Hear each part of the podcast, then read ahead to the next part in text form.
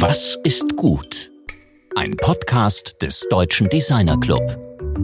Heute, das ist richtig toll, sitzen wir im Studio einander gegenüber mit Nina Sieberding und Anton Ralbes. Hallo, wie geht's euch? Hallo. Hallo. Gut, gut. Ein bisschen verschwitzt. also wir fühlen uns natürlich hier sehr geehrt, weil ihr wart gestern bei Deutschland ähm, Radio Kultur ähm, äh, eingeladen. Das wäre natürlich nichts dagegen unserer bescheidenen Hütte hier. Aber wir haben natürlich dann die interessanteren Themen vielleicht auch. Nämlich euer Heft einerseits, was gestern besprochen wurde, ähm, was, wo wir auch gleich drauf kommen, wieso wir überhaupt jetzt zusammen sowas machen und dann die ähm, einfach Aktualität.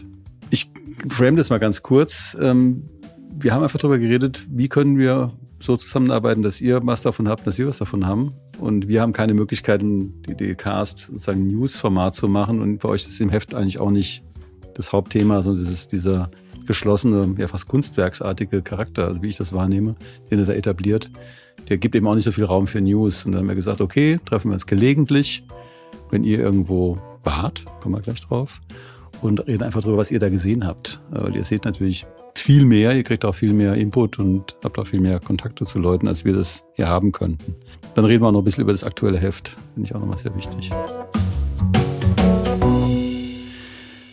So, ganz direkte Frage. Ihr kommt aus, noch nicht so lange her, aus Mailand zurück. Und was habt ihr da gesehen?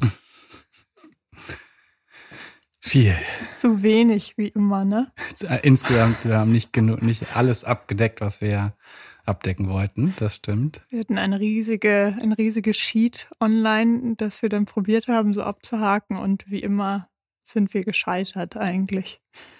Das stimmt. Ja, vor allem waren wir nicht in Alcova. Das ist so der, der größte Wermutstropfen ein bisschen, ähm, dass wir das da nicht hingeschafft haben. Aber man kann nicht alles, man kann nicht alles schaffen. In diesen vier Tagen waren wir dort, glaube ich, ne? Vier Tagen voll vor Ort. Das finde ich schon auch relativ viel eigentlich. Und äh, trotzdem ist es wirklich ein Bruchteil nur gewesen. Wir waren zum Beispiel auch gar nicht auf dem Messegelände. Das darf man eigentlich immer gar nicht sagen. Aber das ist so ein bisschen der Luxus, den wir als Form uns rausnehmen, weil wir immer so das Gefühl haben, dass da fast am wenigsten passiert eigentlich an Innovation. Und selbst sozusagen in der Stadt hält sich auch schon so ein bisschen in Grenze. Also es war, es war insgesamt ein tolles Erlebnis wieder, aber es war auch ganz viel Schund, den wir gesehen haben. Nina, was, was hast du gesehen, was kein Schund war, wo du sagst, hey, wow, das hat mich jetzt wirklich mitgenommen auf eine gute Art und Weise? Also ich glaube, richtig begeistert waren wir von dem Showroom von Marcel. Der wurde kuratiert von Mathilda Kischowski, ähm, die wir auch schon im Formdesign-Podcast hatten. Und ähm, wir wurden da empfangen mit im in einem Serenity Blue nennt sie das ja. Also das ist dieser Pantone-Farbton, den sie da auch wieder angewendet hat. Ähm, den hatte sie schon mal für eine andere Ausstellung. Und wir haben ganz lange gebraucht, um zu kapieren, dass es eigentlich ein Showroom ist, weil das Ganze wie so eine hippe Designausstellung kuratiert wurde mit jungen Talenten aus ganz Europa, die da ziemlich experimentelle teilweise auch sehr freie äh, Positionen gezeigt haben. Hm. Frei heißt jetzt an der Grenze zur Kunst oder? Ja. ja. Ja. Sehr eindeutig, würde ich sagen, an der Grenze zur Kunst fast.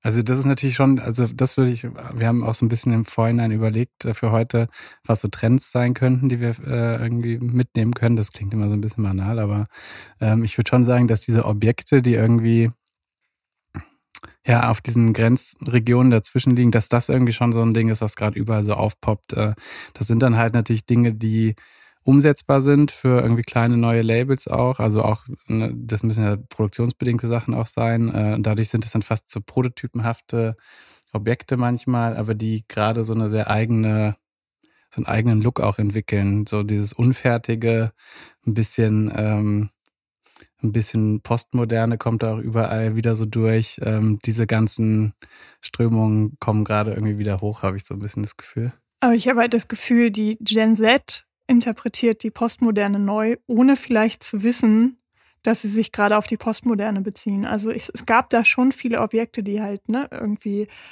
äh, Sofas waren oder Regale waren und die dann aber auch so ein bisschen uns erinnert haben an das, was wir damals in Köln gesehen haben. Die Ausstellung von Pentagon. Penta Pentagon. Hm. Pentagon, Pentagon. Pentagramm nicht. Nee, klar, Wir sind immer Pentagon und Pentagramm müssen nee, nee, man, immer so es, ist, es ist beides, ganz ist, doll konzentrieren, damit wir das nicht Be beides oldschool, aber Ja. das eine ist eben beides eher, wichtig. Beides wichtig, ja. Ja, und lustig war auch der Vergleich. Wir waren auch noch im Triennale Design Museum ähm, und äh, waren in der äh, Memphis-Ausstellung, die ich sehr toll fand. Und ich habe mich noch nicht, äh, noch nicht besonders viel mit Memphis befasst in meinem Leben. Aber das war irgendwie ein Zufall oder ich weiß nicht, ne, wie das manchmal so zusammenspielt, äh, dass man dann so total gut sehen konnte, was zeitgenössische Positionen gerade sind, die sich irgendwie so postmodernistischen Elementen bedienen. Und dann hat man sozusagen die, die Urpostmoderne so ein bisschen oder das große Happening aus der Postmoderne nochmal so vor Augen geführt bekommen. Und das war toll umgesetzt, fand ich, in diesem Museum. Also ich habe auch noch mal überlegt, es ist eine der wenigen Ausstellungen, der ich je war, wo Sound auch eingesetzt wurde, um so eine Atmosphäre zu schaffen. Und es hat super gut funktioniert und die war im Grunde gar nicht gigantisch informativ. Das war eigentlich wie so ein, äh, wie ein Laufsteg in so einem Rondell und auf diesem Laufsteg waren in so einer bisschen dunkleren Atmosphäre einfach ganz, ganz viele Memphis-Objekte, alle vielleicht sogar, ich weiß alle, nicht. alle, Alle? und auch noch in chronologischer Reihenfolge. Also das heißt, man hatte äh, so einen langen, dunklen Schlauch, der auch ziemlich dramatisch äh, beleuchtet war. Und dann konnte man sozusagen auch durch diese Evolution nachvollziehen von Mhm. Objekt zu Objekt. Das war super toll. Und wie du sagst, man konnte prima so einen Bogen spannen zu den jüngeren Arbeiten, die Mhm. wir gesehen haben. Hm. War das auch ein Thema so? Also diese Ausstellung, habt ihr mit anderen noch darüber gesprochen oder war war das nur etwas, was euch so gekickt hat? Also wa- wa- andersrum gefragt, Mhm. was war so das Thema im Raum? Man trifft ja dann Leute, okay, alle sagen so, okay, das ist, habe ich jetzt mitgenommen oder so.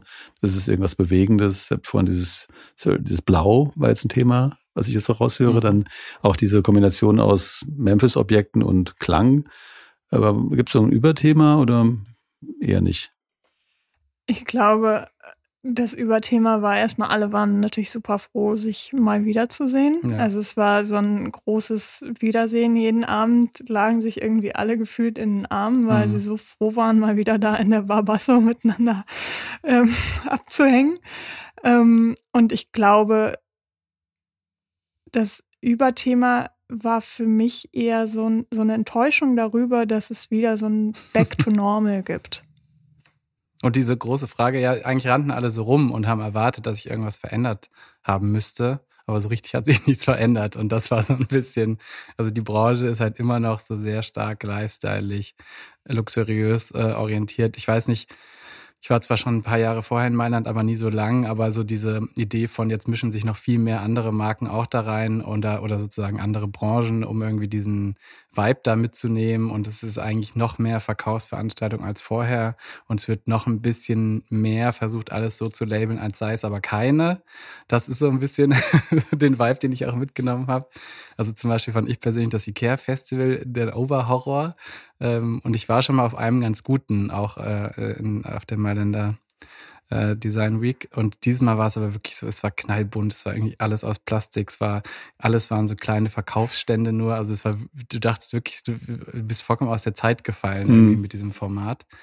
Ähm, und ja, das sind so meine Low Points auch ein bisschen gewesen Mhm. dort. Was, was, was ist euch denn in der Stadt aufgefallen? Ich meine, Mailand verändert sich ja auch äh, immer wieder. Es ist ja eine, eine sehr große, sehr dynamische Stadt, sehr, sehr stark von Mode geprägt auch. Mode ist halt ein richtig tragender Industriefaktor. Was habt ihr da so gesehen? Einfach auf dem Wegen halt von den äh, Showrooms zu Showrooms.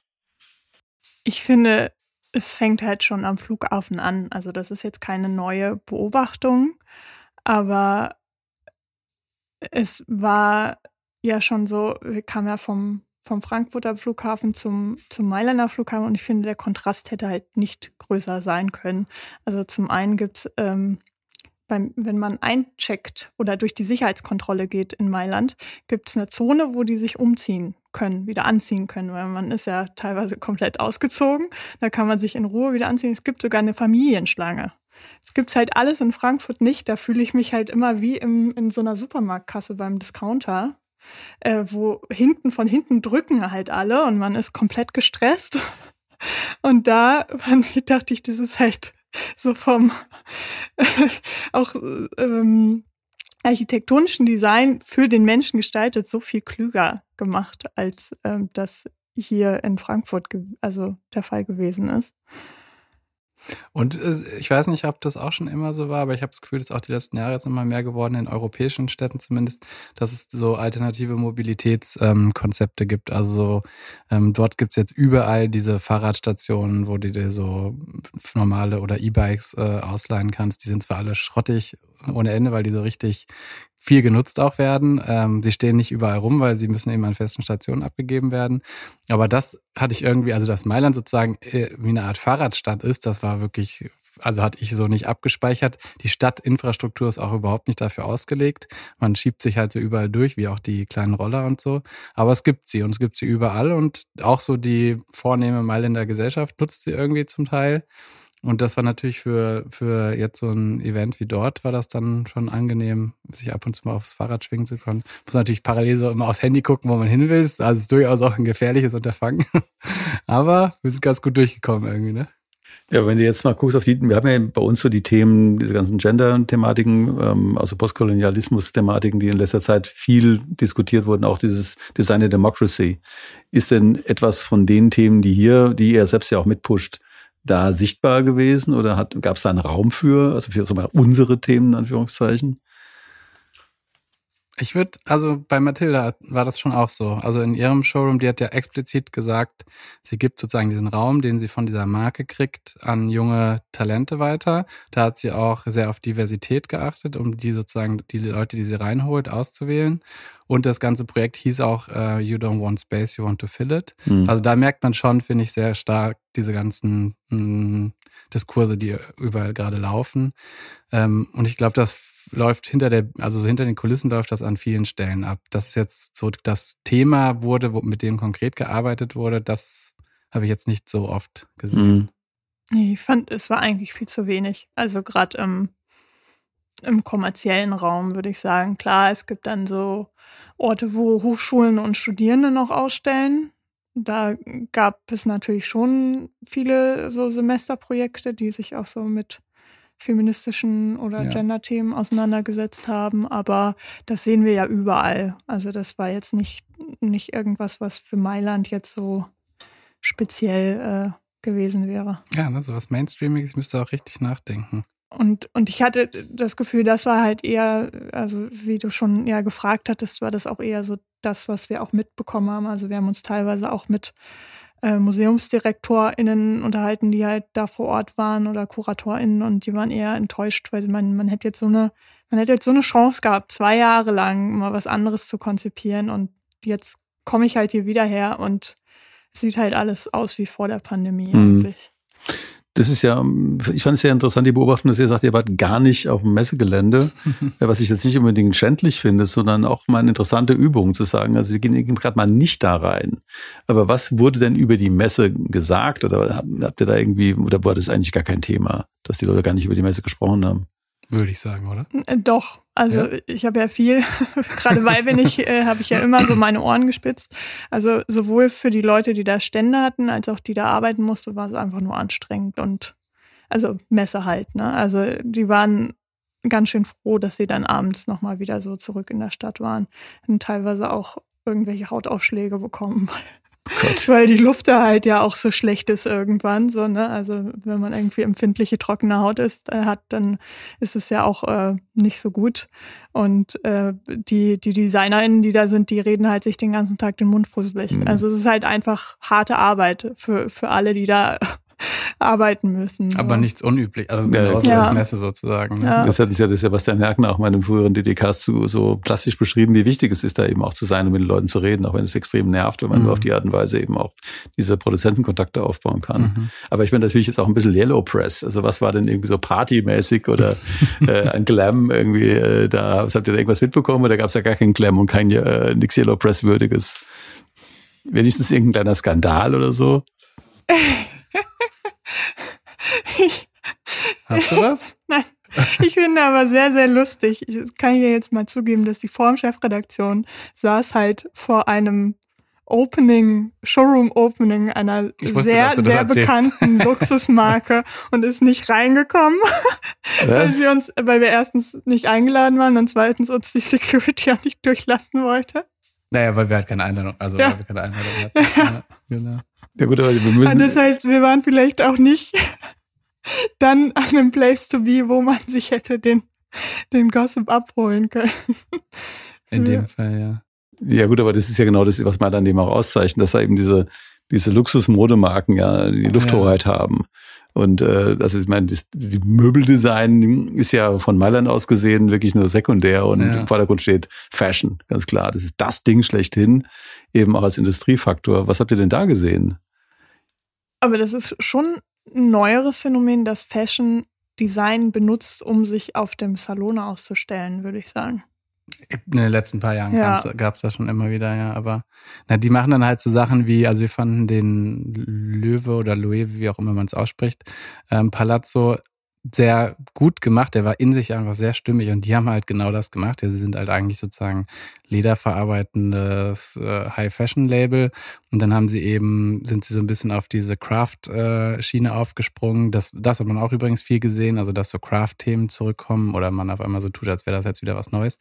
Ähm, und dann haben sie Körbe, an- also so historische Körbe aus ganz vielen unterschiedlichen Kulturen gesammelt, die beschädigt waren. Und dann wurden die sozusagen von Löwe-MitarbeiterInnen mit so Leder, ähm, mit so Lederfragmenten wieder äh, nutzbar gemacht Mhm. und sehr gut ausgestellt. Und das Geile war auch, wir waren, auch das war so ein Typ, so ein Showroom, wo man dachte so, hier geht's nicht um Verkaufen, sondern hier geht's ganz klar um so Marken aufladen. Mhm. Ähm, und so, es soll auch gar nicht so Dachte, dachte man. Genau, so mag ich aussehen. Aber dann, wir waren am letzten Tag dort, lief dann irgendwann so eine Mitarbeiterin mit so einem iPad rum und fing an, den Taschen so Preise zuzuordnen. Und dann konnte man halt diese kleinen Körbchen für 1200 Euro kaufen am Ende natürlich und so. Also das sind dann halt so diese kleinen Momente, wo man immer so denkt, ach, es hätte so schön sein können. Ach nee, stimmt, es ist doch Kapitalismus. Ja, ja, wir erinnern uns. Ja, ich dachte auch gerade, das ist ja eigentlich so ein cooles Upcycling-Projekt. ja. Aber äh, auf die Art und Weise kann man natürlich aus irgendeinem Trash äh, dann äh, vollkommen überteuerte Modeartikel machen. Ja, Obwohl es kein Trash war, sondern es waren wirklich gut kuratierte Korbwaren aus aller Welt. könnte Okay, man okay. auch ein bisschen unter Cultural Appropriation hm, mal sich befragen, weil es waren eben, keine Ahnung, so Reissammelkörbe oder also ne, solche Sachen, so Mhm. wirklich aus der ganzen Welt. Die wurden auch so ein bisschen kontextualisiert, aber jetzt auch nicht wie, eine, wie man sagen wir mal in einer musealen Ausstellung erwarten würde. Ähm, und dann werden sie halt verkauft. Ne? Und sobald du damit Geld irgendwie verdienst, finde ich, wird es immer so ein bisschen Na gut, das, also wenn es nicht thematisiert, wenn es nicht thematisiert wird, kann man schon von so einem Appropriation Ja. ähm, Ogu, sag ich mal, wenigstens reden. ja. Äh, man könnte es ja irgendwie zumindest äh, kontextualisieren, sagen, wie kommen wir denn zu dem Zeug? Und haben wir das den Leuten geklaut oder abgekauft oder irgendwo gefunden oder äh, irgendwie kam es ja dahin. Ne? Oder Also es sah so ein bisschen so aus, als hätten sie so die Flohmärkte aus aller Welt abgegrast. Also da gab es wirklich alles von halt so Fischkörbchen aus Portugal bis zu so ne, diese Rucksäcke, die man früher zum Holzsammeln Mhm. im tiefsten, in der tiefsten Alpenregion getragen hat. Hm. Aber an, an sich ist das Thema dieses äh, geflochtenen oder dieser Weidenkörper oder wie auch immer, ist ja natürlich hochinteressant. Ja, total. Ja. Ja. Voll. Ich mache auch jetzt, wenn ich jetzt nach Bois-Boucher fahre, bin ich in einem Möbel aus Korbflecht-Workshop. Da freue ich mich auch Ja, sehr. du musst natürlich jetzt auch sagen, musst jetzt auch sagen, was Bois Boucher ist, Ja. also fairerweise für die Hörerinnen. Das ist eine Summer School, äh, so im Südwesten Frankreichs. Und äh, da waren Nina und ich letztes Jahr schauen und wir fahren da dieses Jahr wieder hin. Also die bieten immer so wöchentliche Workshops an über den ganzen Sommer hinweg ähm, von Designstudios, von ArchitektInnen, genau. Und da kann man sich dann so ein bisschen auf dem Land kontemplativ solchen Dingen widmen. Vielleicht machen wir da ja auch noch eine Podcast-Folge zu. Keine Ahnung, ich weiß auf jeden Fall, ich finde es total interessant, irgendwie wirklich auch zu gucken, was, was da auffällt und dass die Messe gar nicht im Zentrum stand, Mhm. weil ich hatte jetzt eigentlich damit gerechnet, okay, ihr redet jetzt über die Messe, über die Stände, über die verschiedenen Kollektionen und welche Designer auch immer, aber diese periphere Beobachtung, die ist schon spannend. Ähm, die Stadt haben wir schon gehabt, dieses Fashion-Thema haben wir schon gehabt und auch so ein bisschen diese Party-Thema interessiert mich auch nochmal. Also was, was gab's denn da so an, an Socializing? Weil der Kai Linke hat ja dieses als, als Klassentreffen nach mehreren Jahren bezeichnet. Fand ich einen ganz schönen Begriff Mhm. dafür, auch so augenzwinkernd. Aber was war denn da? Weil das ist ja natürlich auch ein Thema. Also was ist da eigentlich sozial los gewesen jetzt?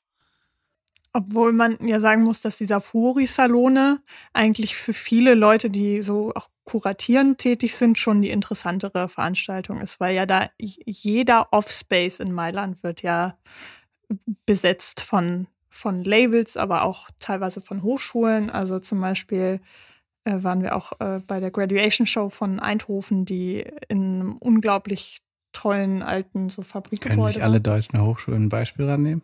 Also es war wirklich unglaublich. Die haben ähm, so ihre ganzen AbsolventInnen nochmal ausgestellt oder so eine Auswahl der AbsolventInnen, weil die ein Jubiläum haben in diesem Jahr.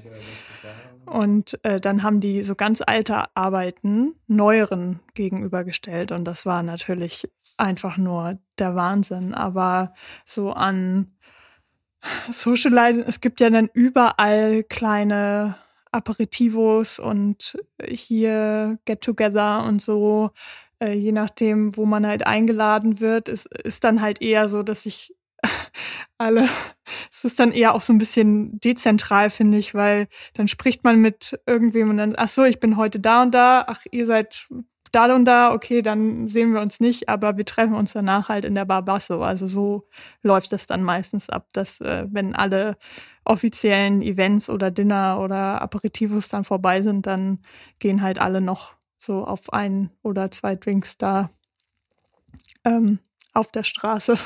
Ja, das ist schon schön auch. Also die, die Jahre vorher, in, äh, in, denen ich in Mailand war, die war, da habe ich das auch nicht so stark gemacht, weil ich da meistens nur so einen Tag und eine Nacht da war. Und dann kann man das irgendwie noch nicht so als Rhythmus etablieren und wir haben diesmal fußläufig von der Barbasso gewohnt und das ist sozusagen gar nicht so wichtig. Diese Bar an sich ist jetzt gar nicht so wichtig, obwohl die auch irgendwie ein Phänomen ist, weil sie eigentlich relativ schlechte Drinks zu sehr teuren Preisen verkauft. Aber ich glaube, das ist ja genau diese Magie, die man braucht, um sich irgendwie so dazu irgendwie so drawn to zu fühlen. Ähm, und dann wird das aber so, also ab zwölf wird es halt immer voller und voller und voller und dieser Kreisel davor wird immer voller mit Menschen und das ist natürlich sowas, was man bis, also wirklich auch zwei Jahre lang jetzt nicht hatte. Ne? Das ist wirklich so ein bisschen Straßenfestival-Vibes und dann haben wir teilweise dort Menschen getroffen, mit denen wir jetzt seit unserem Amt, Amtsantritt sozusagen zusammenarbeiten, die wir auch noch nie in echt gesehen hatten und solche Sachen. Wir kannten die dann von Fotos und haben die dann da wieder oder überhaupt halt erst getroffen. Das war schon schön und man musste sich erstmal so ein bisschen zwei Jahre lang updaten gefühlt irgendwie und kennenlernen und überhaupt gucken, ob sozusagen es auch eine Sympathieebene zum Beispiel im echten Leben gibt. Also das ist schon ein sehr spezieller, ähm, sehr spezielles Event gewesen.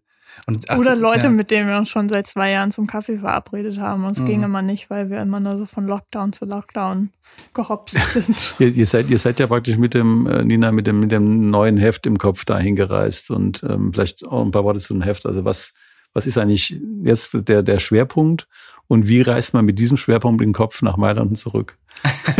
oh. Naja, also wir hatten ja da schon das Thema Luxus. Dafür war es natürlich perfekt, weil ich finde, das ist auch ein Trend. Also ich denke, das hatten wir in Mailand schon immer, aber äh, es wird immer mehr hin, also es geht immer mehr hin zu Design für reiche Leute. Mhm.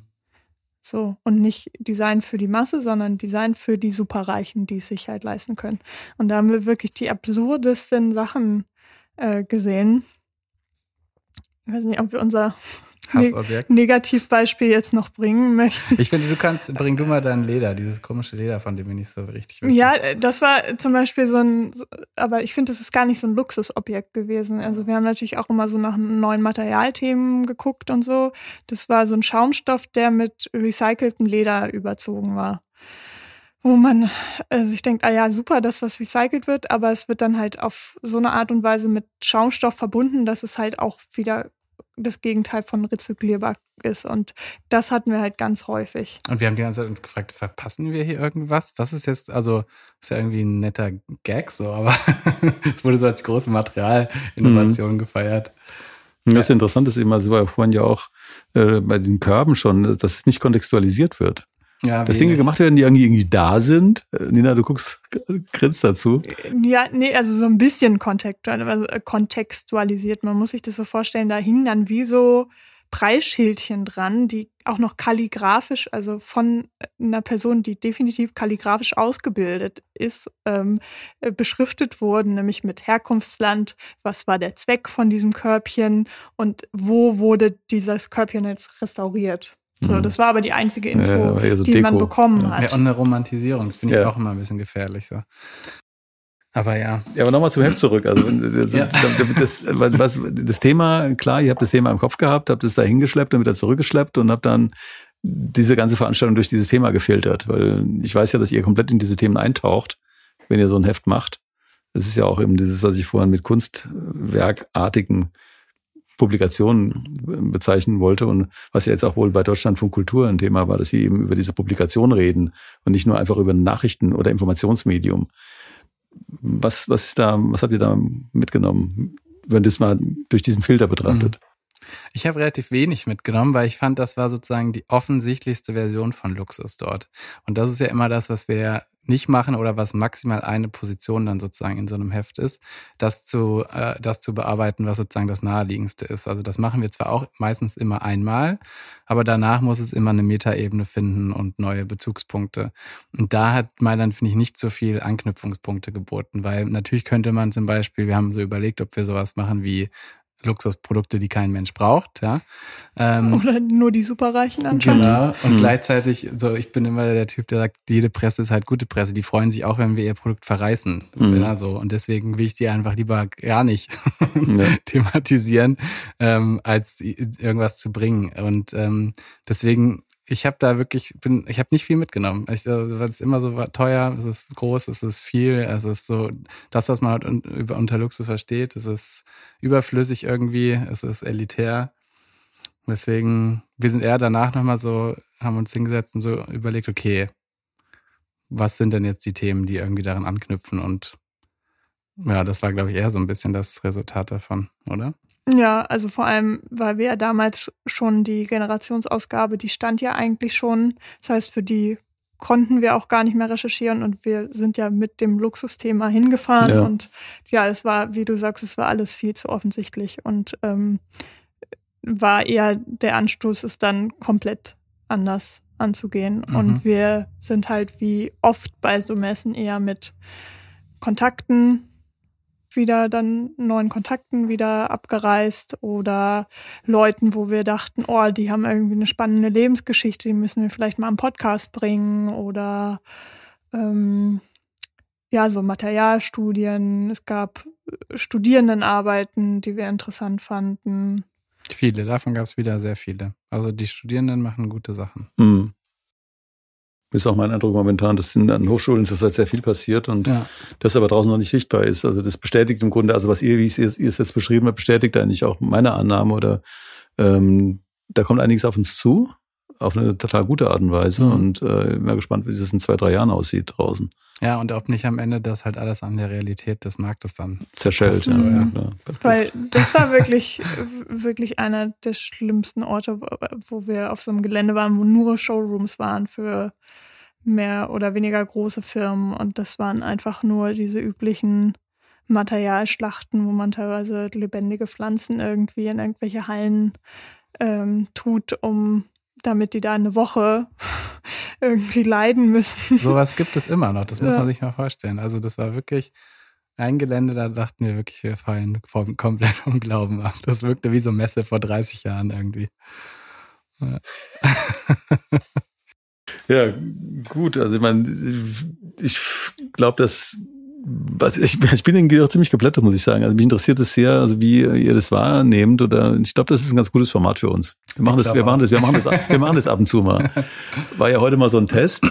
Wir machen das einfach ab und zu, dass wir uns treffen und wenn ihr irgendwo herkommt, mhm. also irgendwie Mailand, keine Ahnung, London, dann treffen wir uns und dann redet ihr. Gut, machen wir. Ja, vielen herzlichen Dank. Danke auch, dass Danke. wir hier sein durften. Super. Ihr werdet wieder eingeladen, keine Sorge.